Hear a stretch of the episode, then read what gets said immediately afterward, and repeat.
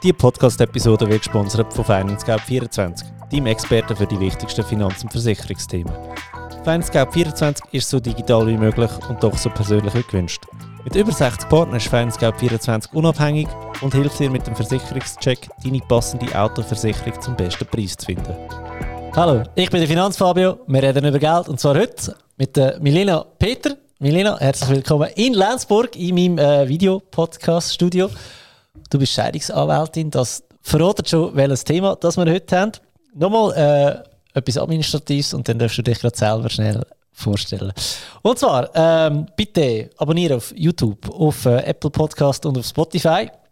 Kurze Bewertung schreiben wäre mega cool. Und was wir äh, nach dem letzten Aufruf wirklich sieht, was am meisten bringt, ist, wenn du eine Podcast-Folge nimmst, wo dir mega etwas gebracht hat, viel Mehrwert gehabt hat oder dir einfach gut gefallen hat und das an zwei Kollegen und Kolleginnen schicken. So könnte man eigentlich den Finanzfabio-Podcast innerhalb kürzester Zeit verdreifachen. Das wäre doch mega lässig. He? Genau, das wäre schon vom Administrativen heute. Äh, Milena, du hast uns schon verraten, was du zum Morgen gehabt hast im Vorgespräch. Musst du dich selber schnell äh, vorstellen? Ja, hallo, danke, dass ich da sein Lässig, ähm, so etwas mal zu machen. Wie äh, schon gehört, ich bin äh, Scheidungsanwältin äh, in einer Kanzlei, in einer kleinen Kanzlei. Das heißt, wir haben einen Haufen Familienrecht, wo wir machen. Ähm, und ansonsten bin ich in der Gemeinde, wo ich wohne, noch im Gemeinderat, was mich äh, ansonsten viel Zeit beschäftigt. Okay.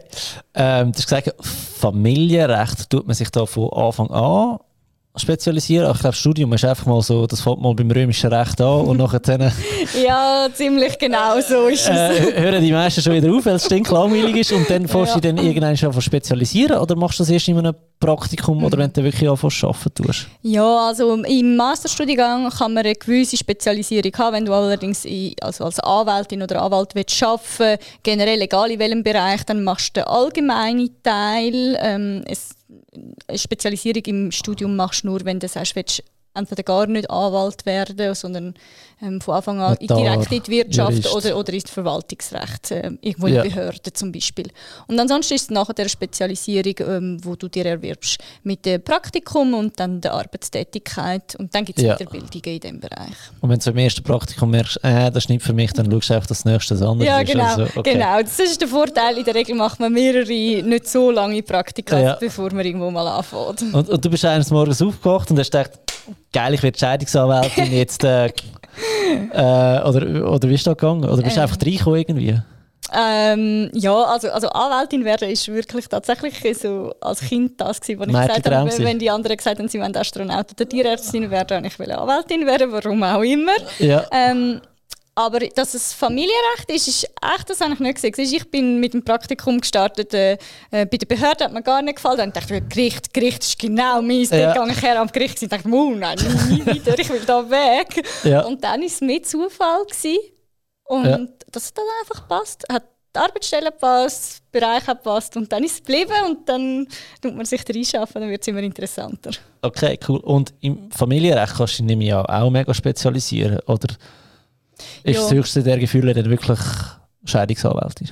Oh, also, äh, du, also, du machst einfach am meisten ähm, Scheidungen, also Trennungsverfahren und Ja. Scheidungsverfahren, wenn man es so genau differenzieren ähm, weil es einfach von der Menge her am meisten ist, aber du tust die meisten Anwältinnen und Anwälte, die im, im dem Familienrechtsbereich unterwegs sind, machen genau gleich auch, auch CASP-Verfahren oder ähm, Unterhaltsverfahren für Kinder, wo die Eltern nicht verheiratet sind und so ein bisschen das Ganze drumherum, was sich da noch dazu Okay. ergibt. Ja, cool. Hey, ich habe mir überlegt und ich habe auch meine Community gefragt, hey, was habt ihr so für Fragen? Und ich habe gemerkt, bei den Fragen, die eingereicht worden sind, wir müssen mal bei den Basics anfangen. Was, was ja nie verkehrt ist, versteht mich nicht falsch. Ähm, ich habe gedacht, wir, gehen mal durch, was ist eigentlich ein Konkubinat, was ist eine eingetragene Partnerschaft? Und was ist dann schlussendlich eine, eine Ehe. Ähm, ja, Ladies first, willst du das Konkubinat erklären? Ja, sehr, äh, sehr gerne. Also vor allem, äh, wie du sagst, es ist nicht schlecht, vorne anzufangen, weil wenn man nicht vom Gleichen redet, dann versteht man sich nachher Ja. nicht. Darum umso wichtiger ist, dass man vorne anfängt. Also, ähm, Konkubinat ist eigentlich einfach, wenn man ähm, als PartnerInnen zusammenlebt, ähm, in einer Beziehung, ohne dass man die Beziehung juristisch auf einen anderen Stand stellt, das indem man heiratet oder die Partnerschaft eintragen lässt, sondern einfach dann, Oder zusammen Steuern zahlt. genau. Aber ist, Konkubinat ist ja, sind wir ehrlich, eigentlich ist es ja rechtlich gesehen nichts. Nein, es ist nicht definiert nicht. und es existiert eigentlich aus juristischer Sicht nicht. Also genau, das ist einfach so ein, ein sag jetzt mal, ein, ein, ein seriösere Bezeichnung von einer Beziehung ja. ist einfach, wir sind, ja, genau. wir sind das Konkubinat, oder? Ja. Aber Voraussetzung ist, dass du an der gleichen Adresse wohnst. Dort fängt jetzt schon die Schwierigkeit an. Das okay. heisst, ähm, wenn man jetzt äh, ähm, gewisse Sachen will machen, wo man als Konkubinatspartner kann, ähm, zum Beispiel bei der Pensionskasse den anderen Partner eintragen lassen als begünstigte Person, dann macht die Pensionskasse die Voraussetzungen, wo sie sagen, das zählen wir als Konkubinat. Und wenn ich ähm, bei der CASP mich melde, weil wir ein Kind haben, ähm, ich und mein Partner, und wir wollen das eintragen lassen, dann gelten die Definitionen, die CASP dann macht für das Konkubinat. Das heißt, es kommt immer auf den Zusammenhang an, was ja. das effektiv ist. Muss man eine gewisse Zeit zusammengelebt haben, ähm, muss man an der gleichen Adresse gemeldet sein oder ist es einfach wirklich nur, ähm, Juristen sagen damit die Beistandspflicht, die wir ja. gegenüber haben. Also jetzt schnell, schnell das erklären mit der Pensionskasse, weißt, ich muss schauen, wo, wo ich heute kann, äh, brillieren und Pensionskasse kann ich es auch. ähm, es ist so, wenn, wenn, wenn ihr ähm, Pensionskassen versichert sind und ihr seid verheiratet, ist es eigentlich relativ klar, dann redet man immer von der Ehegattenrente. Und sehr viele Pensionskassen, die wissen, dass man heute so eine wilde Zeiten lebt, wo man nicht unbedingt als erstes tut, ähm, heiraten und all, all die Patchwork-Geschichten, die wir haben. Und dann gesagt, hey, es kann ja sein, dass jemand nicht einen Ehepartner, eine Ehepartnerin hat, sondern einfach einen ähm, Konkubinatspartner. Bei der Pensionskasse nennt man es dann einfach ähm, Partnerrente. Hm? Und dort ist aber ein das Problem, die müssen das zuerst mal wissen, dass das überhaupt besteht. Und es gibt so, ein, äh, also so eine Grundhaltung, ohne Antrag keine Leistung. Und der Antrag ist eigentlich, dass du deine Pensionskasse informieren hey, ich wohne mit meinem Schätzchen zusammen. Und dann gibt es Pensionskassen, die haben eine Voraussetzung von fünf Jahren mindestens Zusammenleben an der gleichen Adresse. Und es gibt Pensionskassen, die, dort ist die einzige Voraussetzung effektiv, dass es du gemolden hast. Das müsst ihr alles im Vorsorgereglement nachlesen, wie es dort ist. Aber ich empfehle es, wenn ihr jemanden habt, der schon seit äh, Jahren zusammenlebt, könnt das wirklich melden, weil stellt euch vor, etwas passiert euch und so ein Ehepartner ändert, das könnte dann mehrere Tausend, mehrere Zehntausend Franken im Jahr sein. Und wie geil ist denn das, dass eure bessere Hälfte euch nie mehr vergisst, weil sie einfach jeden Monat eine Rente bekommt von der Pensionskasse. Nein, aber da müsst ihr melden. Hey. Und das Auf ist, jeden Fall. sind wir immer noch im Konkubinat, also wir, wir haben äh, noch nicht geheiratet, genau. Ich glaube, so ein bisschen Tipps für Konkubinat, die noch sollen beachten sollen, machen wir später. Aber also einfach mal das eine gibt es Konkubinat.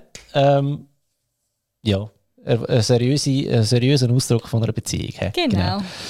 Und dann ist eine Frage gekommen, hey, eintragende Partnerschaft, was ist das eigentlich? Ist das ein Konkubinat Plus oder was ist das genau? Mhm. Ist es nicht, sondern... Mhm.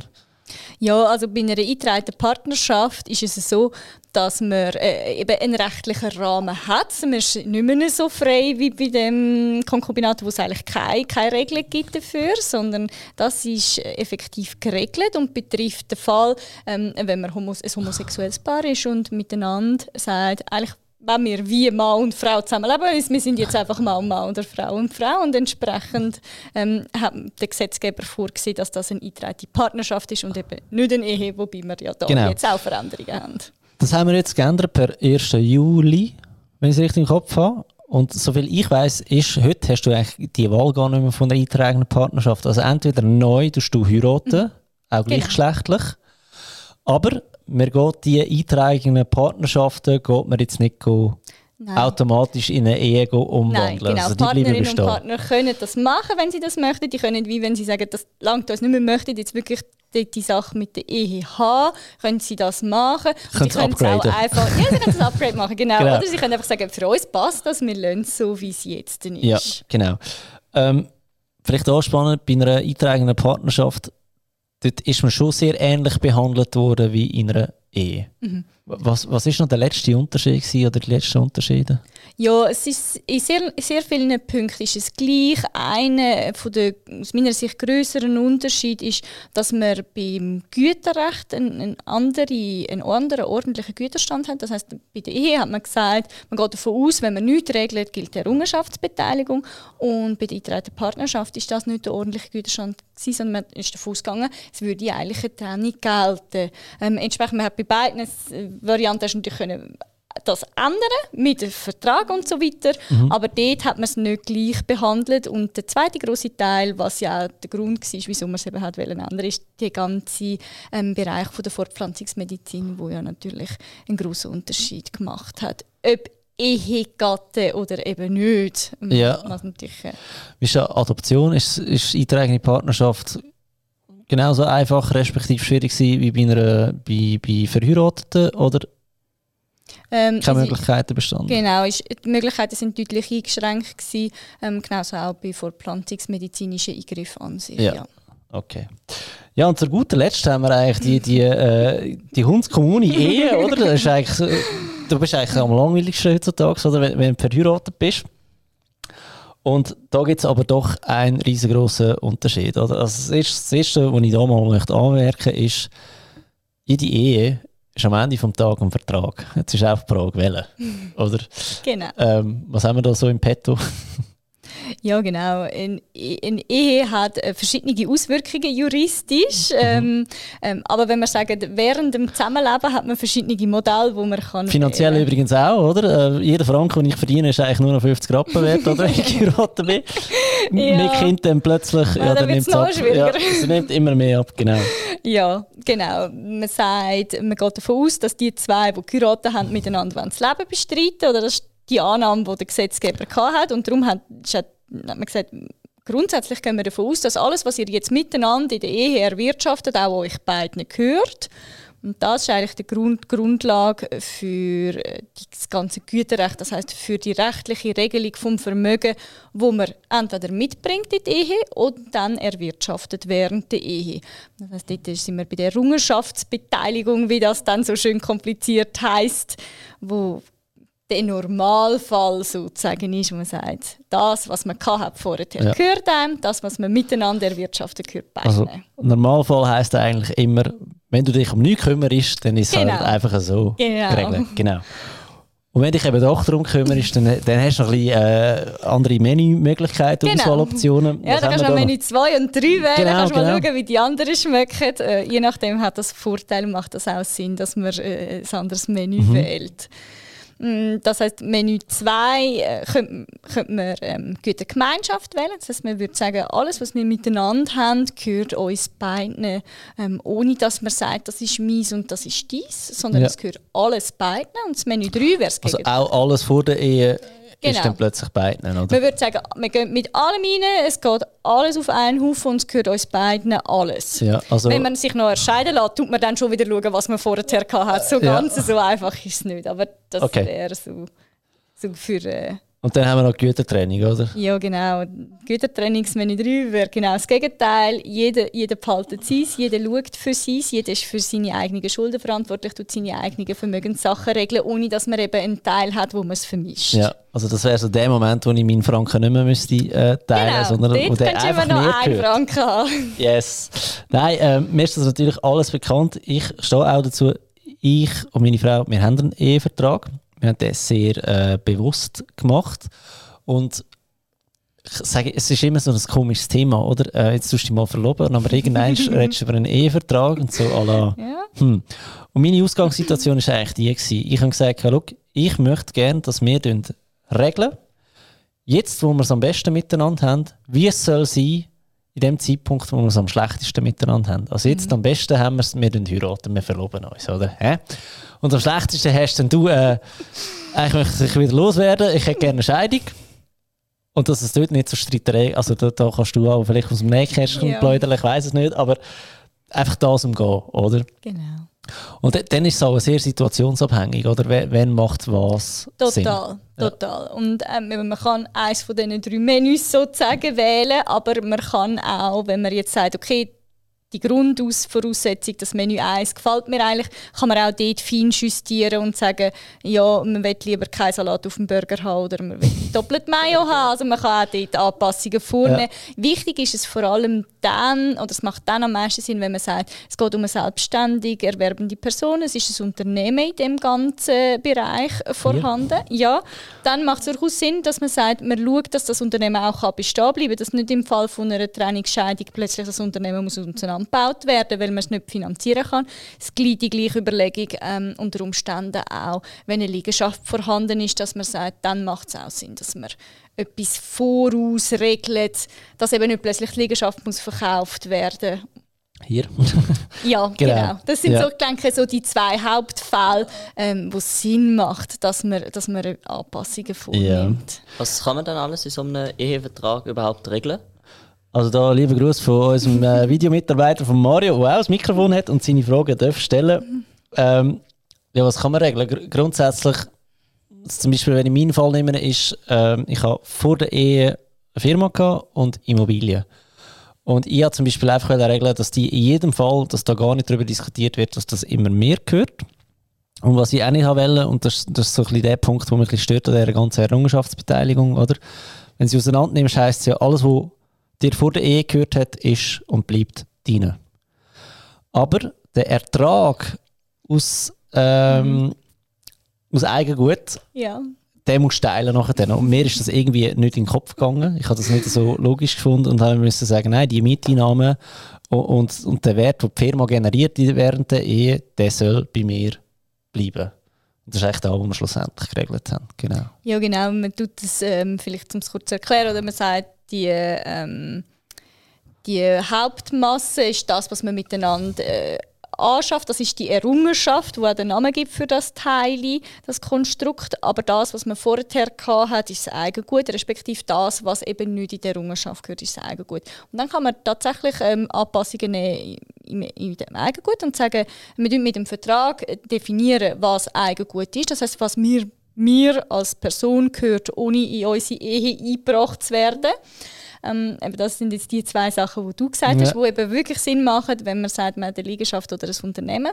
Und die zweite Variante, wo, wo häufig eine Diskussion ist, was man anpasst mit diesen Verträgen, ist, wie verteilt man dann jetzt das große Errungenschaftsteil, also dort, ja. wo beide drin geschafft haben, das, was beide miteinander vielleicht auf dem gemeinsamen Konto angespart haben, beide haben geschafft, tut man das jetzt 50-50 oder gibt es vielleicht Gründe, dass man nicht 50-50 macht, sondern vielleicht ähm, 40-60 teilt?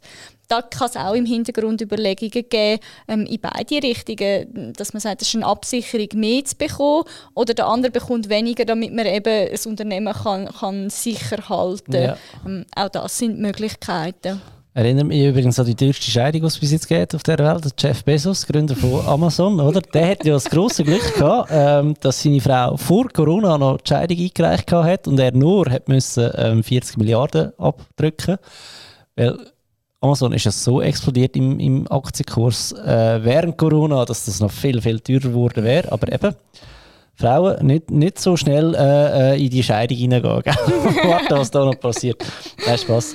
Aber das, ist schon noch, das sind schon Sachen, Überlegungen, die man sich anstellen sollte, eigentlich bevor man heiratet. Auf jeden Fall. Es macht total Sinn, weil, wie du es gesagt hast, ähm, dann, wenn man miteinander kann, kann man die Sachen eben auch gut regeln und sachlich anschauen. Und dann, wenn, wenn die Trennung ins Haus steht oder gar die Scheidung, dann mhm. ist es meistens ein emotionales Thema wo viel schwieriger ist zum behandeln. Und dann muss man halt, oder dann hat man keine Wahl mehr. Dann kann man auch nicht sagen, ah, heute, ist, heute ist jetzt ungünstig, komm, wir warten noch drei Monate und diskutieren sie drei Monate nochmal. Ja. Wir nehmen uns Zeit für das, überlegen, sondern dann hat man auch eine gewisse, ja. eine gewisse Anspannung und einen Zeitdruck. Was aber nicht heisst, dass wenn du mal geheiratet hast, dass es spät ist. Du könntest ja das Ganze Nein. immer genau. noch nachträglich machen, oder? Ja, auf jeden Fall. Und es kann ja auch sein, dass sich während der Ehe etwas äh, verändert, dass es eben vielleicht im Zeitpunkt von, von einem Heirat gar nicht nötig war, aber nachher baut einer von beiden Partner, Partnerinnen eine Existenz auf und sagt, jetzt bin ich selbstständig und das kommt vielleicht erst nach zehn Jahren, nachdem man geheiratet hat, macht es durchaus Sinn, das nochmal zu prüfen. Bei ja. allen Vertragssachen macht es sowieso Sinn, es regelmäßig nochmal zu prüfen, ob sich nicht etwas rundum geändert hat. Ja, plötzlich ist man dann an einem anderen Punkt im Leben oder, oder die gesetzlichen Grundlagen haben sich geändert. Ja. Das heißt, so Sachen regelmäßig nochmal irgendwo im Kinder Hinterkopf behalten und nochmal führen, Ja. macht sicher Aber Sinn. weißt, ich glaube, bei jedem anderen Vertrag ist das irgendwie wie logisch, dass du den mal anschaust, oder? Mhm. Und beim, beim Ehevertrag ist es so gesellschaftlich. Ah, was, Ja. du willst jetzt einen Ehevertrag? Ja, Ja, wieso will er jetzt das plötzlich? Hat er, hat er, da, hat er eine Affäre oder wa- was Mhm. läuft da, oder? Nicht immer vom Schlimmsten ausgehen, da bitte, oder? Hast du das viel, was sie im Nachgang machen? Es kommt ab und zu vor, es ist aber nicht so oft. Ja, Es ist wirklich nicht so oft. Häufig ist es schon ein Thema, bei, wenn, wenn man die Ehe eingeht, eben ausser man tut wirklich nachher das Unternehmen gründen. Das ist, denke ich, der häufigste Fall, wo man es nachher noch macht.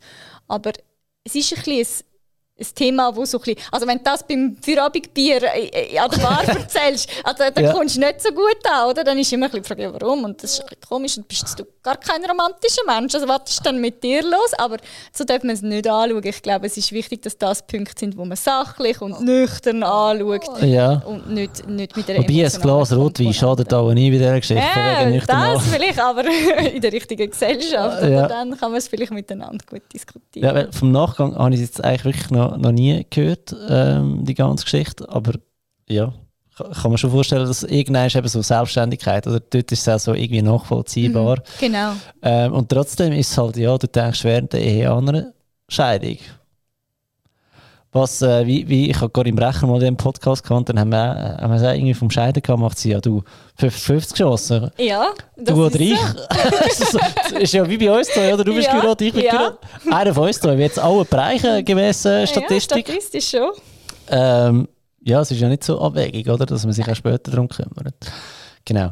Ähm, ein Grund, warum ich die Folge machen wollte, ist ja auch immer so die Horrorgeschichten, dass man ähm, hört, weißt du, so von also ich, ich muss das so sagen, ich, habe- ich habe mit, ich habe mit äh, Männern zusammengearbeitet, die die sehr gut verdient haben in der Finanzbranche und dann äh, merkst du irgendwie so, sie gehen so auf 60 zu und sind einfach wirklich finanziell nichts mehr und sie sagen immer, ja, die Scheidung ist ähm, schuld.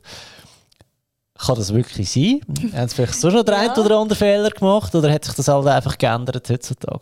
Ja, ich würde jetzt sagen, vor allem ein bisschen. Also, ähm, meine Professorin an der Uni hat immer gesagt, äh, Scheidungen haben ein schlechtes Preis-Leistungs-Verhältnis und zwar Ja. für alle Beteiligten und das ist effektiv so. Ja, Kollegen von mir, die seit Jahren zusammen sind und noch nicht heiraten, wenn sie darauf ansprichst, sagst du, wir können uns die Scheidung noch nicht leisten, wegen dem heiraten wir noch nicht. Also, Ja. ich ver verstehe alle äh, Ansichten, ja. Nein, weil ich, wenn man so ein bisschen grob zusammenfasst, was, was finanziell passiert, oder? Jetzt haben wir, haben wir davon geredet, von dieser Vermögenssituation, wie das ist während der Ehe. Das heißt, wenn man das ähm, im Zeitpunkt von der Scheidung auflöst, dann muss man eben den Haufen, den man zusammen gespart hat, natürlich teilen unter Umständen, wenn man nichts anderes geregelt hat. Das heißt, kann sein, dass eben wirklich nachher nur noch die Hälfte um ist, wenn man ja. den grossen Teil vom Vermögen während der Ehe zusammen angespart hat, aus, aus dem, was man verdient hat zum Beispiel. Das ist möglich, dass man das nachher 50-50 teilt. Dann kommt dazu, dass man die Pensionskasse teilt. Das heisst auch die Die kannst du vertraglich nicht regeln, gell? Genau, dort hat man keine Möglichkeiten. Dort hat der Gesetzgeber sehr strenge Vorsorgegelder, Regelungen. never ending story. Übrigens da gerade ein Tipp, weil es geht ja nicht nur um Pensionskassen, sondern effektiv um Vorsorgegelder, das heisst auch Säule 3a. Ähm, und ich habe den Fall immer wieder, das sind Steuererklärungen gesehen von, von Kunden, wo der Mann zwar voll einzahlt, weil er 100% schafft und, und die Frau in ihrem Teilzeitpensum, wo sie in einer Pensionskasse angeschlossen ist, nicht den ganzen Beitrag von ähm, 6'883 Franken einzahlt. Übrigens, nächstes Jahr dürfen ihr mehr Säule 3a einzahlen. Also dürfen. Es ist wie bei allem, Inflationsleben wird teurer. Ihr dürft bis zu 7056 Franken einzahlen in äh, Säule 3a. Habe ich erzählt? Ah ja, genau.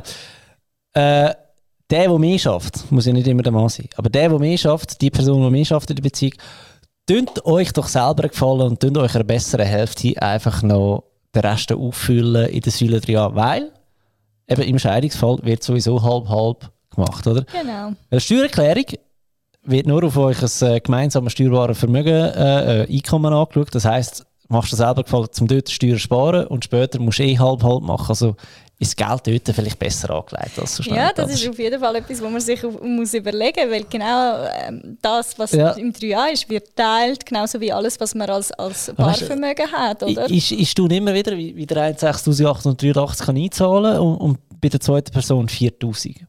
ja. Weißt du, das ist so in meinem Kopf. Hä? Ich, ihr, ihr wisst ja, dass es 6883 Ihr wisst es, ich habe es so schwarz Wieso macht ihr es nicht? Oder? Ja, ja.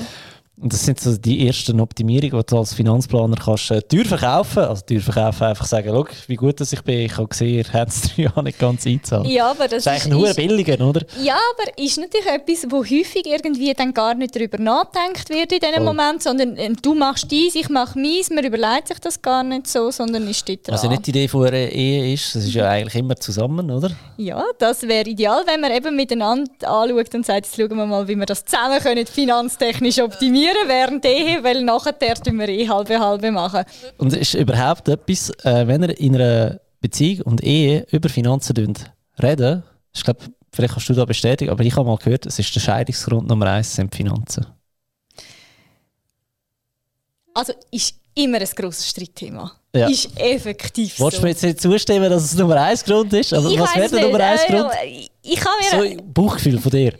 Hey, entweder das oder das ganze Kinderthema. Ja. Das, ist auch, das ist auch ein riesen Thema. Gut, Kinder sind anstrengend. Aber sind wir ehrlich, häufig hängen sie zusammen. Weil Kind und Ja. Geld ist dann, ist dann etwas, wo dann beides plötzlich kann Ja. sich aufsummieren kann. Also erstens, Kinder kosten Ja, Geld. viel. Und zweitens ist halt so der eine, der dort etwas sparen und der andere nicht. Und dann musst du halt auch wieder darüber reden. Aber wenn du vorher nie über Geld geredet hast in einer Beziehung, wird es halt unter dem Stress von Kindern auch nicht besser, oder? Genau, und ich glaube, das ist sowieso etwas, was, was man generell kann sagen kann. Ähm, darüber reden und auch wissen, was zum Beispiel der Ehepartner, die Ehepartnerin macht. Also wie, wie sieht die finanzielle Situation auf der anderen Seite aus? Wie machen wir das? Das macht durchaus Sinn, dass man darüber sich auch austauscht. Auch wenn es gut läuft und es kein Ja. Problem gibt, aber dass man es auch weiß. Ich habe regelmäßig Leute, die bei mir sitzen und dann fragst, ja, und wie sieht die Gesamtsituation aus? Keine Ahnung. Ja, Ja. Barvermögen, keine Ahnung. Aber sorry, Ehe hast du ja eine gemeinsame Steuererklärung. Ja. Und bis vor ein paar Jahren zumindest hast du überall das noch müssen mit unterschreiben. Ich meine, Kanton Zürich habe ich jetzt gesehen, kannst du einfach, ja ist gut, bestätigen und Aha. abschicken das und, und sag jetzt mal, die sind so semi-entschuldigt, oder?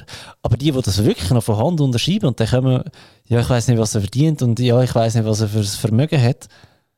Also, no way, du, also, das Aha. solltest du mal durchlesen, die Sollte man Steuererklärung. oder? Wirklich darum, ich glaube, das kann man auf jeden Fall jedem mitgeben, sich wirklich auch da damit, damit auseinanderzusetzen, ob es ob es jetzt das eigene Hobby wird oder nicht. Also das muss es ja, also also es muss jetzt nicht gerade so sein, dass man dann denkt, yes, geil, heute Abend Steuererklärung machen. Aber dass man es mindestens durchliest und miteinander anschaut und sagt, was, was, warum haben wir das, wenn man es jetzt auch nicht, äh, noch nie zum Beispiel gemacht hat, wenn man es nie selber hat müssen machen, dass man sagt, warum haben wir Ja. das und wie sind die Abzüge und wie setzt sich das zusammen, dass man auch dort Kompetenz hat. Also für alle Aargauer und Zürcher, ähm, es gibt tatsächlich einen Online-Kurs von mir, wie tut man die Steuererklärung ausfüllen für den Kanton Aargau und für den Kanton Zürich. Habe ich das schon gemacht? Könnt ihr gerne bei mir auf der Webseite ähm, kaufen. Gut, ähm, wir sind ein bisschen bei den Tipps langsam angekommen, gell? Ähm, Thema Finanzen und Ehe passt eigentlich dazu. Wir haben auch über Konten geredet im, im, im äh, Vorgespräch. Ja, genau. Das ist eigentlich so ein, so ein very einfacher Approach da. Wolltest du schnell erzählen? Ja, also, also ich kann dir einfach sagen, wa- was ich an meinen Klienten, Klientinnen empfehle, äh, wenn so ein das Thema akut wird und man sagt, ja, wie macht man das oder wie macht man das nicht. Wir sagen immer, es ist empfehlenswert, dass man, wenn man will, miteinander ein gemeinsames Konto hat, dass man nicht nur ein gemeinsames Konto hat, sondern dass jeder Partner auch ein eigenes Konto hat. Ähm, einerseits, dass man sagt, ja, man tut das eigene, eben das Eigengut, wie wir vorher schon gesagt haben, das, was nur mir gehört, was ich schon mitgebracht habe, selber verwalten. Wenn man das nicht tut, vermischen, ist es einfacher, um es nachher auseinanderbeindeln. Und vor allem auch, wenn der, wir hoffen es nicht, der traurige Fall eintritt, dass einer von beiden stirbt, dann werden nachher der Konten eingefroren. Das heißt, gemeinsame Konten werden eingefroren und auch regelmäßig mit einer Vollmacht ist es nicht so, dass ich darauf zugreifen kann. Das heißt, es ist gut, wenn ich ein Backup habe irgendwo, dass ich zumindest eine gewisse Zeit überbrücken kann und nicht ganz Ja. mit null dastehe. Weißt du so, Vollmachten verheben nur, also du weißt es ja sicher, Vollmachten verheben eben nur, solange der andere lebt. Ja, genau. Und je nach Bankinstitution könnte eine Sau damit Ja. tun. Ich verstehe es auch, weißt du, es ist ja Eigenschutz, oder? Weil Natürlich. der ganze Kohle gehört in die Erbmasse, oder? Und dann muss zuerst mal eine Erbteilung stattfinden, bevor man das Geld kann freigeben kann. Also das heisst so, äh, lange Rede, kurzer Sinn, Mann, Frau, ähm, zusammen ein Konto, super Idee. Aber schaut doch, dass er wenigstens Geld für drei Monate, alle, mindestens alle Fixkosten, beide noch auf einem separaten Konto haben, weil, ja, wie lange dauert so eine Erbteilung? Im Normalfall, Ja, also Im Drei Monate Norma- bist du optimistisch. Aber nach drei Monaten ist es in der Regel so, dass man, dass, man, ähm, dass man die ersten Schein hat. Und dann Ja. ist es bei den meisten Banken, die sind dann bereit, wenn, wenn, wenn das Testament eröffnet, ähm, Erbschi ausgestellt und so, dass sie dann wieder freigeben oder teilweise freigeben und die Erbengemeinschaft darüber verfügen kann. Aber es ist wirklich, die erste Phase ist die, wo man ja eben am meisten beschäftigt ist mit, de, mit dem Tod und gar nicht Kapazität hat, um sich um das zu kümmern. Und dann, wenn man dann nicht mal irgendwie Ja, kann, die Miete kann nicht kannst zahlen. zahlen und dann musst du noch einen Vermieter nachher rennen, das ist Ja. wirklich dann sehr unglücklich. Darum, wir empfehlen gemeinsames Konto, wenn man es will, aber jeder noch ein Ja. eigenes. Zu Bitcoin, da kann ich niemand reinreden, könnt ihr machen, was ihr wollt, wenn ihr, wenn ihr Zeit habt. Also, ähm, das ist sicher mal ein, ein mega guter Tipp für, für Ehepaar, oder? Jetzt, ich habe ja noch am Anfang gesagt auf dem Podcast, Konkubinat haben wir ja auch noch einen Tipp. Weil das ja eben so nicht geregelt ist, heisst ja das nicht, dass man sich nicht selber könnte darum kümmern Ja, sondern dass man eigentlich müsste. dass man eigentlich müsste. Und das Erste, was du als Finanzplaner lernst, ist so, ja, du, da gibt es im Fall noch den ominösen Konkubinatsvertrag, der eigentlich keine Rechtsform hat. Ja, genau. Und dann wird es wieder so ein bisschen anarchiemäßig, mö- macht einfach mal irgendetwas, aber bitte macht irgendetwas. Ja, Was hast du da so Tipps aus der Erfahrung? sagen. Oder warum sind, ist es keine gute Idee, einen Konkubinatsvertragsvorlage aus dem Internet abzuladen? Ja, also das würde ich jetzt meinen Klienten, Klientinnen nicht empfehlen, weil wirklich bei einem Konkubinat sind so viele ähm, Sachen, die individuell zu regeln sind, eben weil man das Schema Ehe oder Schema eingetragene Partnerschaft nicht hat. Ähm, dass man, es gibt keine Form, keine rechtliche Form, wo man hat, sondern man muss die einzelnen Punkte separat regeln und das ist relativ anspruchsvoll, weil die einzelnen Punkte müssen zueinander passen. Das heißt, wenn man sagt, man ist in einem Konkubinat, man lebt schon so und so viele Jahre zusammen. Man ist wirklich der Meinung, dass das ist langfristig ähm, und das muss nicht erst nach 15 Jahren sein, sondern das kann auch gut und gerne nach zwei Jahren sein. Ja. Dass man sagt, so, wir gehen miteinander in die Zukunft, jetzt regeln wir das. Ähm, dann ist eben Konkubinatsvertrag äh, ist ein Punkt, dort kann man äh, gewisse finanzielle Sachen drin regeln, dass man sagt, äh, wir tun miteinander zum Beispiel abmachen, ähm, wem was aus dem, aus dem Haushalt gehört. Oder? Das kann, manchmal können es ganz einfache Sachen sein, aber wenn man weiß Wem ist jetzt der Mixer in der ja, Küche? genau. Und nicht, wir hatten miteinander gekauft und beide wollen ihn haben, sondern Ja. du hast den Mixer gekauft und der andere hat die Küchenmaschine gekauft und dann Ja. ist es schon mal klarer. Wobei ich habe da einen sehr simplen Approach und sage jetzt, ähm, einfach ein Beispiel. Du hast, du hast Küche und, und Esstisch und Essstuhl, oder? Ich meine, das Zeug kannst du als hure Gewehr, wenn, wenn du nicht gerade in, äh, in äh, Ikea reinlaufst, sondern sagen wir ein bisschen gehobener. Weil so ein Tisch kann mehrere tausend Stutz kosten und Stuhl, da verrecke ich Ja, nochmal fast, weißt? Wahnsinn. Nein, ich habe Pfister. nicht gewusst, bevor ich das erste Mal Stuhl gekauft habe. Du- Dann bist du im Möbelpfister, hockst auf dem Stuhl. Ah, das ist ja schön, das ist noch bequem, schau das Preisschild an, 800 Stutz. ja, ja. Und dann Kann der ist noch ja- etwas? Nein, Also- es ist ja nicht erledigt mit 800, weil du hast Platz für sechs Leute. Also Ja. du musst sechsmal 800 Stutz investieren. Das ist so der Moment, wo ich zum nächsten Stuhl laufe. Aber so, wenn du das hochrechnest, ist das schon mega viel Geld. Und dann bist du einfach mal im, im Esstisch mit dem Stuhl und dem Tisch. He. Dann hast du vielleicht noch Besteck. Vielleicht passt das ja irgendwie noch zusammen. Oder dann, dann hast du noch Teller, vielleicht passt das auch noch zusammen. Was ich will sagen ist, tun es nach Räumen aufteilen. Oder? Dass der eine kann sagen, wenn ihr euch wieder trennt, gut, ich nehme den ganzen Esstisch und Kücheninventar mit, weil das haben alles ich gekauft, ich zahlt. Es ist klar, dass das alles der ist. Und der andere kümmert sich vielleicht um Schlafzimmer mit, mit Kleiderschrank oder um, um die Stube. Einfach das alles in einem Raum, dass das kannst alles mitnehmen, dass es auch so zusammen passt. Das ist so mein Ja, das ähm, wäre ein Approach. super Tipp, äh, wenn man das von Anfang an so macht. Und wenn man jetzt den Moment vielleicht verpasst hat, weil man jetzt eben die teuren Stühle schon gekauft hat, dann würde es doch jetzt Sinn machen, dass man miteinander her sitzt, eben im Guten und sagt, einfach für den Fall das, was von dem ist Ja. dies und was von dem ist mies, dann hat man zum Beispiel schon eine Herangehensweise, wo man dann kann sagen wir wissen eigentlich, was dann kommt, wir haben irgendwie eine Regelung, auf die man zurückgreifen kann. Ähm, genau.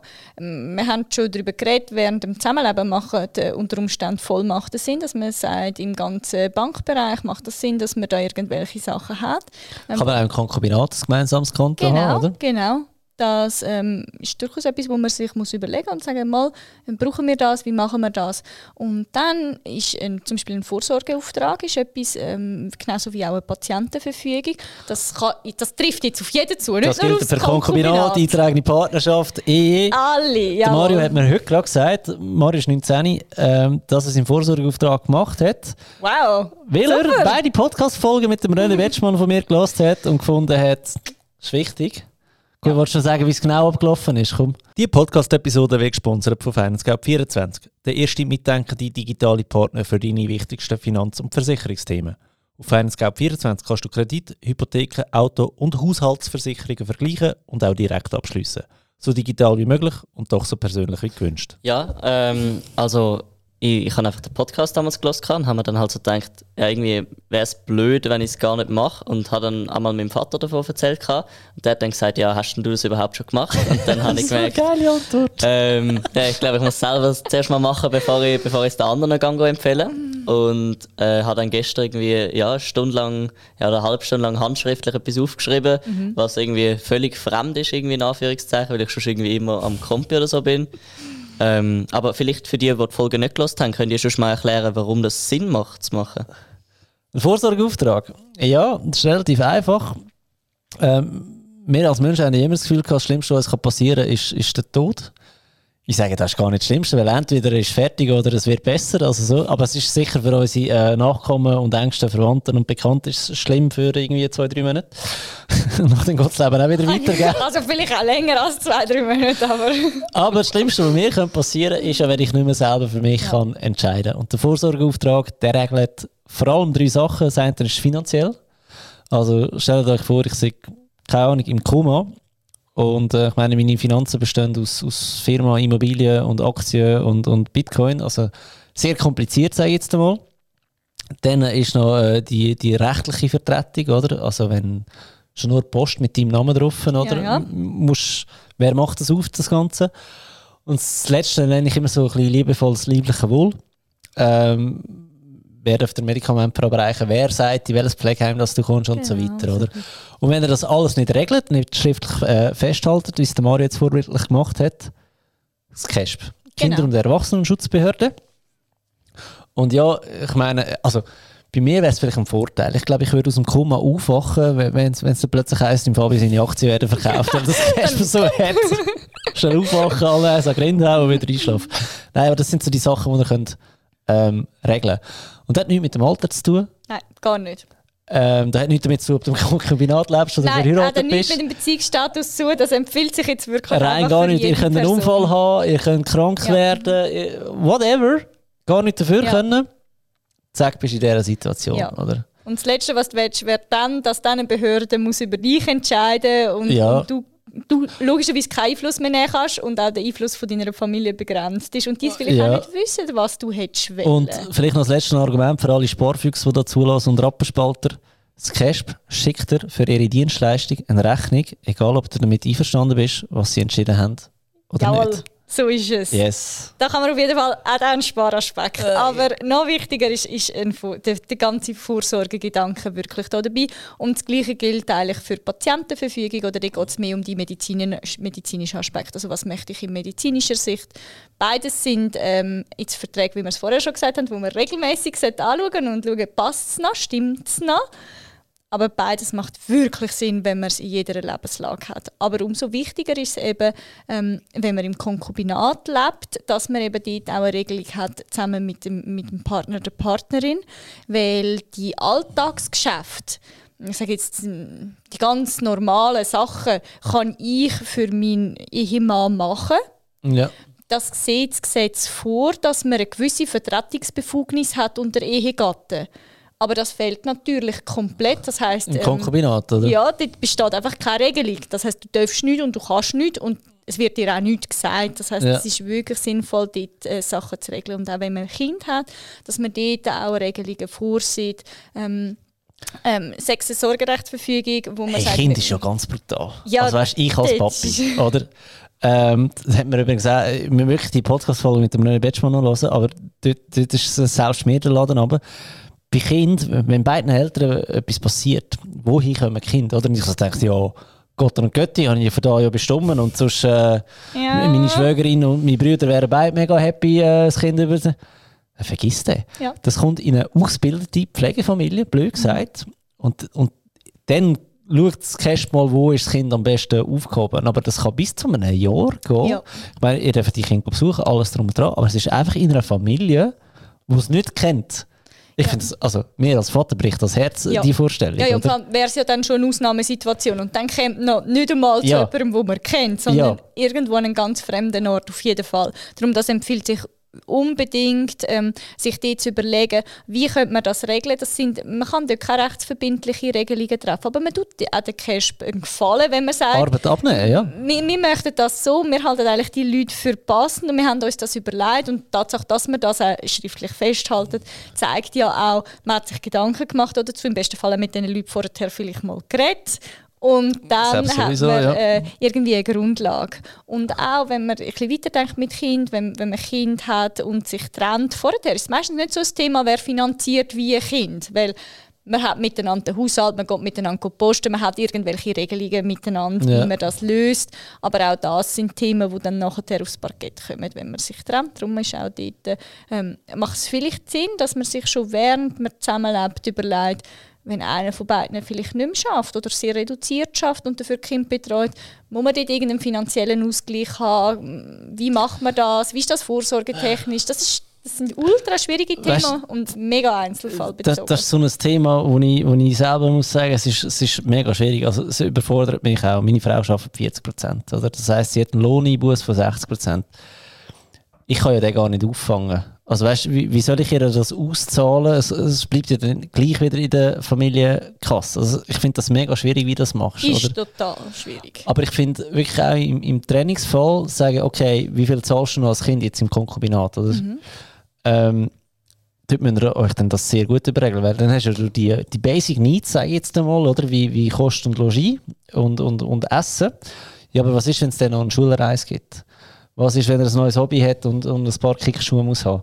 Wer, wer, zahlt das? Ist das schon geregelt mit dem Geld, das ich zahle, oder sind das so Extras mhm. noch? Mhm. Und es ist halt jedes Mal Streitpotenzial, wenn es ja. nicht geregelt ist. Oder? Ja, und, und alles, was um Geld und Kind geht, sind die Punkte, die einfach am meisten gestritten wird, jetzt ja. aus meiner Erfahrung in der Praxis. Das heißt, ähm, Geld für Kind ist immer ein Punkt, um darüber zu ja. diskutieren, wirklich. Das heißt eben, ist jetzt Zahnspange schon oder nicht? Da würd, ja, würd und weißt du, die äh, die vorher kein Thema gewesen wären, dann hättest du sie halt einfach gekauft, wenn du das kannst leisten, muss, muss man auch sagen. Und jetzt plötzlich so, ja, jetzt will sie schon wieder Geld, oder? Ja, und das, ist, das, sind ganz schwierige Themen. Aber dort macht es eben Sinn, ähm, weil die Leitplanken einfach, also in Bezug auf kind, Kinderunterhalt gibt es natürlich Leitplanken gesetzliche, ja. also dort, das, das wäre falsch jetzt das so zu sagen, aber im gesamten Konkubinatsbereich gibt es einfach viel weniger Leitplanken. Darum macht es Sinn, dort wirklich sich zu überlegen, was brauche ich, was, wie passen die Sachen zusammen, wie tut man das Testament zum Beispiel schreiben, dass es eben passt für meinen Fall. Ja. Weil natürlich dort auch ähm, Grundlagen anders sind als bei dir. Gut, Testament ist halt das Problem, ihr, ihr könnt schon mal viel schreiben, oder? aber dann haben wir ja noch Pflichtteile, wo es genau. Änderungen gibt per 1. nächstes Jahr. Die gehen wir jetzt nicht im Detail, aber es ist einfach so, es gibt einen Pflichtteil, dem musst du bewusst sein und was du auch sehr, sehr musst bewusst sein, je nachdem, wo du lebst, in welchem Kanton und so weiter, gibt es halt eben auch Erbschaftssteuern bis zu 30 Prozent. Ja. Das macht einen großen Unterschied. Das macht einen riesen, riesen Unterschied. Äh, ich kann da vielleicht mal einen Fall äh, erzählen, den ich hatte. Ähm, ein Bärli. Äh, seit Jahren zusammen, auch ein äh, gemeinsames Kind. Ähm, beide je etwa 1 Million schwer, aber nicht geheiratet gewesen. Und als man das Thema mal angesprochen hat, heisst, es also geheißen, ja, nein, wir heiraten nicht wegen Steuern und, und wegen der AV. Ich so, alles gut und recht, aber Könnt doch mal den Blickwinkel ändern. Vielleicht habt ihr jetzt einfach so lange profitiert davon, dass ihr sehr wenig Steuern gezahlt habt. Aber jetzt ist eben da, wenn jemand von euch etwas passiert, und in eurem Fall ist es effektiv so, dass ihr 30% Erbschaftssteuern habt, sind halt einfach schnell 300'000 Stutz. Mhm. Dann musst du also lange AV-Rente beziehen, dass, das, äh, dass ja. sich das äh, lohnt, äh, das, die ganze das ist Geschichte. Schon schwierig. Ja, ähm, das ist eben der andere Aspekt, oder, mhm. den man nicht vergessen darf heiraten hat vorsorgetechnisch, erbschaftstechnisch massive Vorteile gegenüber dem Konkubinat. Ja. Ja.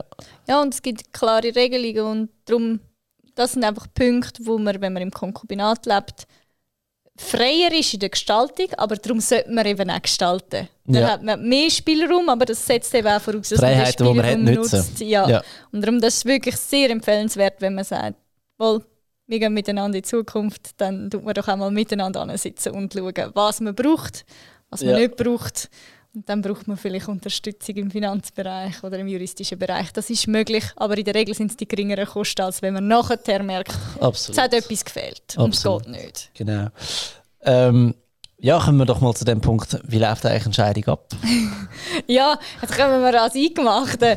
Also, ähm, da muss man es schon mal von der Terminologie definieren. Scheidung und Trennung ist nicht das Gleiche, aber juristisch gibt es beides. Das heißt, ähm, in dem Zeitpunkt, wo ich mich von meinem Mann trennen wir nicht mehr zusammenleben, ähm, gibt es vom Gesetz her kurzfristige Lösungsmöglichkeiten. Man sagt, jetzt tun wir wie einen Notfallplan erstellen, damit man die nächsten paar Jahre irgendwie kann miteinander ähm, oder eben auch nicht mehr miteinander, aber äh, Also regeln. Jahre ist eine längere Prozedur. Ja, Fall, genau. Also d- die Trainingszeitraum, der Trainingszeitraum ist zwei Jahre vom Gesetzgeber vorgesehen. Das heißt, wenn man sich trennt, bis zu dem Zeitpunkt, wo man sich kann scheiden kann, wenn einer von beiden dagegen ist, Ja.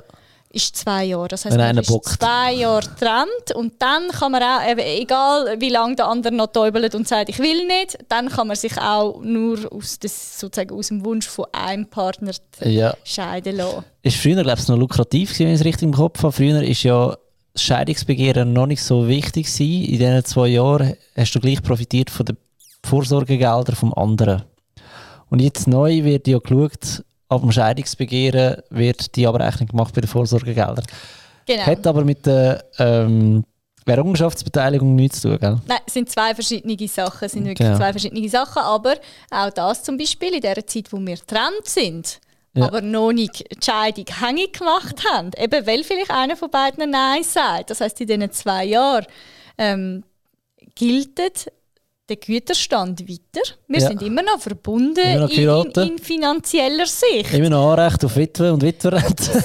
Ja, das und auch Pensionskasse wird, Ja. weiter, wird erst nachher teilt. Also das heißt, in diesen zwei Jahren läuft das weiter. Und wenn man sich trennt, in dem Zeitpunkt, regelt man nur das Nötigste. Das heißt, man regelt, ähm, wer bleibt in der Wohnung, wer behaltet das Mobiliar, wo leben die Kinder, wer, was wird für Kind zahlt, vielleicht wird, was wird unter der Ehegatte zahlt für einen Unterhalt, das heißt einen monatlichen Beitrag, dass man über die Runde kommt.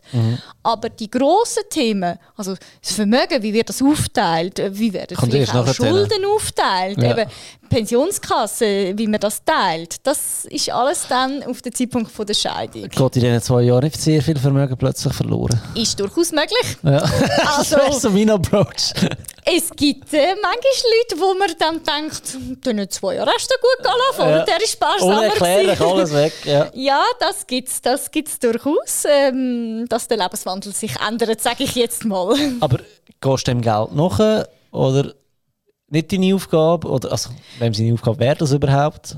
Ja, also ich meine, es gibt natürlich schon gewisse ähm, Sicherungsmaßnahmen oder dass man sagt, ja, jetzt schauen wir mal oder vielleicht kann man auch vorher schon an Kontogüterrecht eine Auszahlung machen, dass man irgendwo etwas schon ausgleicht vorher und eben nicht die zwei Jahre abwartet. Ja. Aber es ist tatsächlich das Risiko, dass ähm, beide von dem Geld leben dürfen. Ja. Wenn jetzt einer halt luxuriöser lebt als der andere, ist es möglich, dass auf der einen Seite nachher weniger vorhanden ist, als, es, als man jetzt denkt im Zeitpunkt, wo man sich getrennt hat. Ja. Wenn aber natürlich beide Parteien, wenn bei der Trennung ganz klar ist schon, also für uns geht es nicht weiter, wir wollen gerade eine Scheidung machen. Wenn beide wollen, Also kann einvernehmlich musst du die zwei Jahre nicht abhaken. Genau, das kann, also dann könnte man gerade subito in die Scheidung gehen. Wenn beide sagen, für uns ist das klar, kann man sofort den Schritt gehen, muss man nicht die zwei Jahre abwarten. Aber wenn einer von beiden sich sperrt, dann muss man die zwei Jahre abwarten. Aber jetzt, jetzt bin ich bei äh, deinem Kunden, hoch zu dir an den Tisch und sage, du, ich hätte gerne eine Scheidung. Was, was, was gehst jetzt du mit mir durch? Sagen wir, die Trennung ist, ist, ist, Mhm. ist eingeleitet. Es geht ums Eingemachte. Was, was schauen wir zusammen an? Also dann bringst du mir zuerst mal einen ganzen Stapel Unterlagen und bist wahrscheinlich ein Wochenende beschäftigt, bis wir alle die Sachen zusammengesucht hast. Nicht alles auf dem Google Ja, Drive. gut. ja. dann, oder dann haben wir, die, haben wir die Unterlagen und dann gehen wir es wirklich durch. Also dann gehen wir wirklich durch, ähm, wenn es auch um Unterhaltsansprüche geht, noch detaillierter. Ähm, was ist der Bedarf? Was brauchst du effektiv zum Leben? Wie, wie, wie sind deine Ausgaben? Und was bleibt nachher effektiv Ende Monat übrig, dass man sich dort mal einen Überblick verschafft? Und dann, was gibt es an Vermögenswert? Wie, wie steht es? Natürlich, man geht mal die Steuererklärungen durch, aber vielleicht also es gibt auch noch Sachen, die vielleicht nicht dabei sind oder, oder wo irgendwo noch dazugekommen sind oder weggefallen sind. Geht man detailliert durch. Genauso auch natürlich Vermögen, aber auch Schulden. Was ist auf der ja. Schuldenseite? Was hat man dort? Ähm, und geht die Sachen durch und schaut dann. Schulden tut man eben nicht teilen nachher, gell? Ja, es ist nämlich nicht so, dass man nur das Schöne kann ja. teilen kann. Nein, dort gibt es auch noch Regelungen, je nachdem, wie, die Schulden die entstanden Schulden sind, genau, sind, ob die dann nach der Trennung für jemanden individuell entstanden sind oder ob das Sachen sind, die man zusammen vorher miteinander gemacht hat. Ähm, ist natürlich nicht so ganz eindeutig, wie auch bei der Vermögensseite, ja. oder? Man kann über diese Sachen dann diskutieren und streiten, es wird auch gemacht.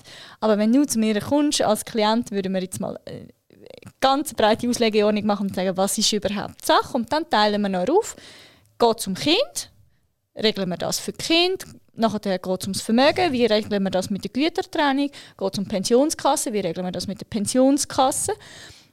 Dann haben wir jetzt miteinander eine Auslegeordnung gemacht. Und dann kommt ja dann erst die zweite Seite, oder?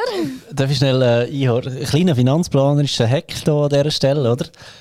Wenn immer möglich, gebt Pensionskassengelder mit. Also das ist jetzt einfach das Beispiel, statt 10'000 Bargeld bleiben 10'000 mehr aus der Pensionskasse, weil, weil denkt immer daran, das Geld muss bei der Auszahlung in irgendeiner Form versteuert werden. Also entweder als, als Rente oder als Kapital.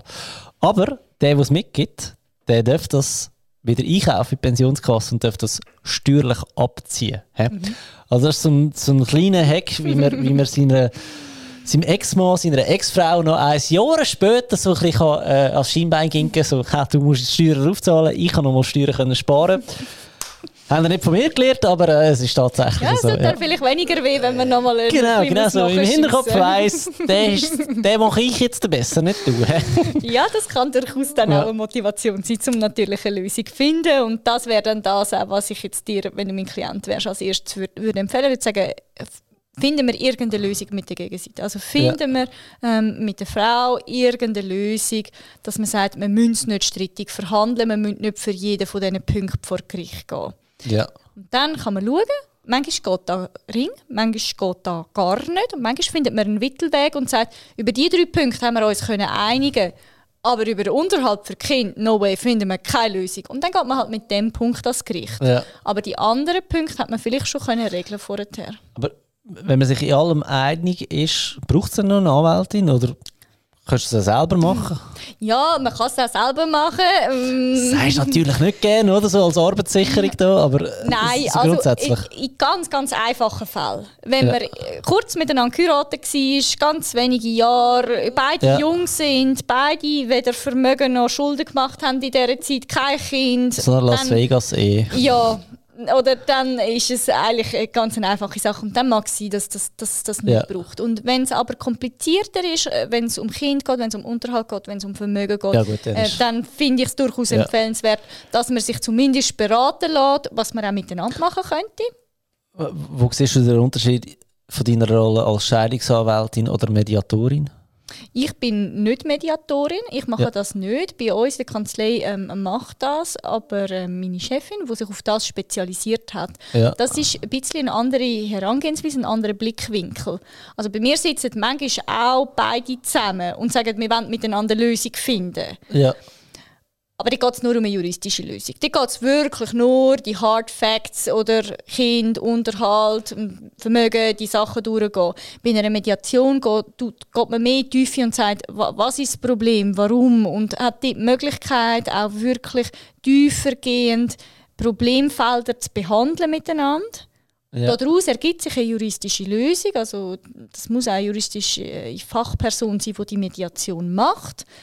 Das heißt, man hat noch eine Lösung, die verhebt, aber man ist wie noch einen Schritt mehr zurückgegangen bei dieser Erarbeitung, einen Schritt mehr Tiefe gegangen, was dazu führt, dass meistens die Lösungen besser verheben als ja. wenn es jetzt von so einem Urteil kommt und es hat einfach jemand entschieden, dass es also beide so Seiten haben verstanden, warum man das macht, genau. wenn man es genau. zusammen erarbeitet hat. Genau, und man kann manchmal auch zum Beispiel Sachen berücksichtigen, wo jetzt juristisch nicht relevant sind, aber für die Parteien relevant sind. Wenn die ja. sagen, das ist mir mega wichtig, dass wir das und das muss jetzt berücksichtigt werden und das hätte ich gern, dass man das jetzt auch sieht. Juristisch ist es vielleicht wir würden jetzt sagen, nicht ganz korrekt. aber es sind beide einverstanden und es ist ein gangbarer Weg. Dann kann ja. man eben darauf viel individueller eingehen, als wenn man jetzt das nur die juristische Schiene fährt und dann sagt man, ja, so, ob das ja. jetzt so und so gemacht wird, ist die Wertschätzung, das ist juristisch, hat das keinen Wert. Also das machen wir okay. nicht. Ja, und ich glaube, so die grosse Frage am Schluss ist ja, äh, jetzt sind wir geschieden. wie viel schuldest du mir? Wie, äh, wie viel muss ich dir zahlen? Die ganzen Unterhaltsberechnungen, oder? Ja. Fast ohne Boden wurden mittlerweile. Ich, ich habe es noch relativ einfach gelernt in der Schule. Ich glaube, das ist einfach mal so Handgelenk mal Pi. Gehst an, ähm, was verdienen beide? Nachher schaust du, wie viel ist so das Existenzminimum, das beide müssen haben müssen. Also Existenzminimum, Wohnung, Krankenkasse und ein bisschen Essen. So für, sagen wir jetzt, Mann alleine, Frau äh, mit zwei, drei Kindern. Dann schaust du, was ist noch um. Und das wird durch Anzahl Köpfe geteilt. Und dort kommt eben da der Punkt, wo du sagst, ja, der, der Mann muss vielleicht unterdurch als Grossverdiener, oder? Und hat von seinem Lohn eigentlich nicht mehr so viel und, und alles geht dort über. Das ist so da auch ein bisschen Unmut in den Männern ähm, jetzt mhm. gerade ähm, aufgekommen, sage ich jetzt einmal. Ist es immer noch so? Also das war für mich so eine einfache drei Viersatzrechnung Ja, oder? ganz so einfach so ist es effektiv nicht. Es ja. hat ähm, die Rechtsprechung stark geändert in den letzten Jahren. Es hat viele Anpassungen gegeben vom Bundesgericht. Das heißt, man ist es ist wirklich komplexer geworden. Es ist leider nicht im Ganzen so simpel. Und ähm, das Gefühl von Männern, dass man sagt, ja, ich zahle. Und gleichzeitig ist aber die Erwartung hoch, dass ich auch betreue, dass ich da bin, dass ich am Mittwochnachmittag da bin für Kinder ja. und am Freitagnachmittag und am Samstag und am Sonntag und zahle tue ich auch noch alles. Ähm, das ist etwas, wo, wo regelmäßig an uns hergetragen wird. Manchmal muss man es relativieren. Und manchmal kann man es nachvollziehen, das kommt wirklich ein bisschen darauf an. Aber die gesamte Unterhaltsberechnung ist inzwischen sehr komplex, es sind sehr viele Einzelthemen, wo, wo da berücksichtigt werden, wo gerechnet wird, wo ganz viele Einzelpunkte kann man so sehen oder anders sehen, kann man darüber streiten, kann man diskutieren. Ja, komplex heisst für mich auch immer Spielraum, oder auf die eine oder andere ja. äh, Richtung, oder? Ja. Okay. Aber auch Unsicherheit in dem Sinn, dass ich äh, den Klienten, Klientinnen nicht kann voraussagen, was wirklich das Ergebnis sein wird, sondern ja. dass ich wirklich sage, dass wenn wir im Prozess gehen, ja. Dann entscheidet am Schluss der Richter, die Richterin und der Spielraum ist groß. Ja, okay. Das heißt, kann positiv sein, kann schlecht sein. Aber was ist, sag jetzt mal, jetzt, jetzt habe ich einen sehr guten Job, ähm, verdiene gut, es wird sich geeinigt auf das. Ähm, und jetzt, Jahre später, machst du dich selbstständig und kannst halt nicht mehr den Lohn zahlen. Musst du den Pflicht dann immer noch nachkommen oder kannst mhm. du das im Nachgang mhm. anpassen? Mhm. Äh, Grund veränderte Lebenssituation, whatever? Mhm. Mhm. Doch natürlich gibt es schon gewisse Gründe, ähm, ja. dass man es anpassen kann. Es wird aber relativ streng gehandhabt. Also man kann nicht einfach jetzt den Job reduzieren und sagen, ich arbeite jetzt nur noch 60 Prozent, ich habe jetzt leider kein Geld mehr, ich ja. kann jetzt die Kinder nicht mehr finanzieren. Ganz so einfach geht es nicht. Aber es ist natürlich so, es kann auch sein, dass man einfach den Job verliert oder ähm, erkrankt und in einem anderen Bereich tätig sein muss und die frühere Job nicht mehr machen kann. Oder dass sich ähm, die Lebenshaltungskosten ändern. Man wird nochmal Vater, nochmal Mutter. Plötzlich ja. ist ein Kind mehr da, wo man muss versorgen muss. Dann bleibt logischerweise für alle einfach weniger übrig. Und ja. das sind Gründe, wo, wo man ein, ein Urteil auch abändern kann. Ja, wie war es bei der Kurzarbeit? Das ist zu kurzfristig. Ja. Man sagt, also, dass man eine Abänderung von einem bestehenden Urteil, das rechtskräftig ist, kann machen muss es eine Veränderung geben, die gewichtig ist. Also es muss eine, eine, eine relevante, grosse Veränderung sein und die muss, darf nicht vorhersehbar sein und sie muss dauerhaft sein. Das heißt etwas, das nur kurzfristig vorübergehend ändert. Corona-Kurzarbeit, das Jahr ist... Äh ja, aber bei einem Jahr wären wir jetzt, jetzt, genau, oder? An der jetzt verdienst du einen Zehner, oder? Du musst relativ viel abgeben und dann bekommst du nur noch 8000. Aber die 2000 Stutz fehlen ja irgendwo durch. Oder? Ja. Dann heisst es einfach, ja, sorry, dein Problem ist, ist, nicht, äh, ist nicht langfristig genug. Das wäre jetzt genau so eine Come Abgrenzungsfrage, oder? Ist jetzt das genug langfristig oder nicht? Das wäre jetzt ein Punkt, wo man müsste darüber streiten müsste. Ja. Aber wo man durchaus natürlich den Punkt kann vertreten und sagen, das ist langfristig, wenn man Schulden machen muss in diesem Jahr, jeden ja, Monat. Aber das ist eben wieder der Vorteil, wenn du im Guten auseinandergehst, könntest du eben auch darüber reden. Genau. Und dann kann ja die andere Seite verzichten ein Stück weit. Oder? Ja, genau. Dann sagt man, jetzt schnallen wir alle den Gürtel halt das Lochhänger und miteinander Ja. geht es in der Aussicht eben. Es ist Weil wenn ihr noch zusammen wären, wäre es ja auch so, dass die 2000 Stationen fehlen. Ja. oder? Genau. Das wäre zum Beispiel ein Punkt, wo man sagt, dort würde es sich jetzt auszahlen, hat man miteinander eine Lösung gefunden. Dann findet man sicher nachher auch ringer miteinander wieder eine Lösung für Genau. veränderte Umstände. Hey, Milena, wir sind glaube ich schon bei einer Stunde. Uh. Ich habe zwar keine Uhr, aber ich glaube, wir sind schon bei einer Stunde. Hast du noch so letzte Tipps und Tipps, wo du als Anwältin einem Pärchen würdest mit auf den Weg geben, wo bald kein Pärchen mehr ist? Das ist jetzt noch schwierig, aber Ja. ich würde auf jeden Fall sagen, versucht einmal durchschnaufen, Ja, den emotionalen Teil, emotionalen Teil sein zu lassen und versuchen, die wichtigsten Sachen möglichst sachlich zu betrachten. Das ist immer mega schwierig. Und da Ja. kann ich noch lange da sitzen und sagen, ja, das ist ja nicht meine Ehe, oder? Ja, Wo ja. dann zu Bruch geht, sondern ich kann dann äh, ruhig dort sitzen. Aber das ist wirklich das Wichtigste, dass man die wichtigen Punkte, Kind, Unterhalt, Vermögen, dass man diese Sachen versucht, möglichst emotionslos zu regeln, ja. miteinander. Gut, das ist eben immer so einfach gesagt, gell? Genau, das ist das Schwierigste, aber es wäre das Wichtigste. Ja, okay. Hey, ja, du, danke vielmals für deine Zeit. Äh, ich glaube, wir haben mega viele Golden Nuggets können einpacken in die Episode. Mega spannend gewesen. Danke dir vielmals. Äh, nächste Episode, die ich hier wird aufnehmen ist übrigens ein Streitgespräch zwischen dem Präsidenten vom Finanzplanerverband, ähm, äh, Reto, und ähm, äh, Mark Steiner, er als Bitcoin-Experte, weil die zwei sind sich nicht so einig, ob Bitcoin einen Wert hat oder nicht. Und ich darf das Ganze moderieren.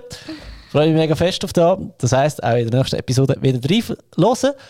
Und wenn euch die Episode besonders gut gefallen hat, tun sie doch noch an zwei Leute teilen. Ich wünsche euch einen ganz schönen Tag. Bis bald.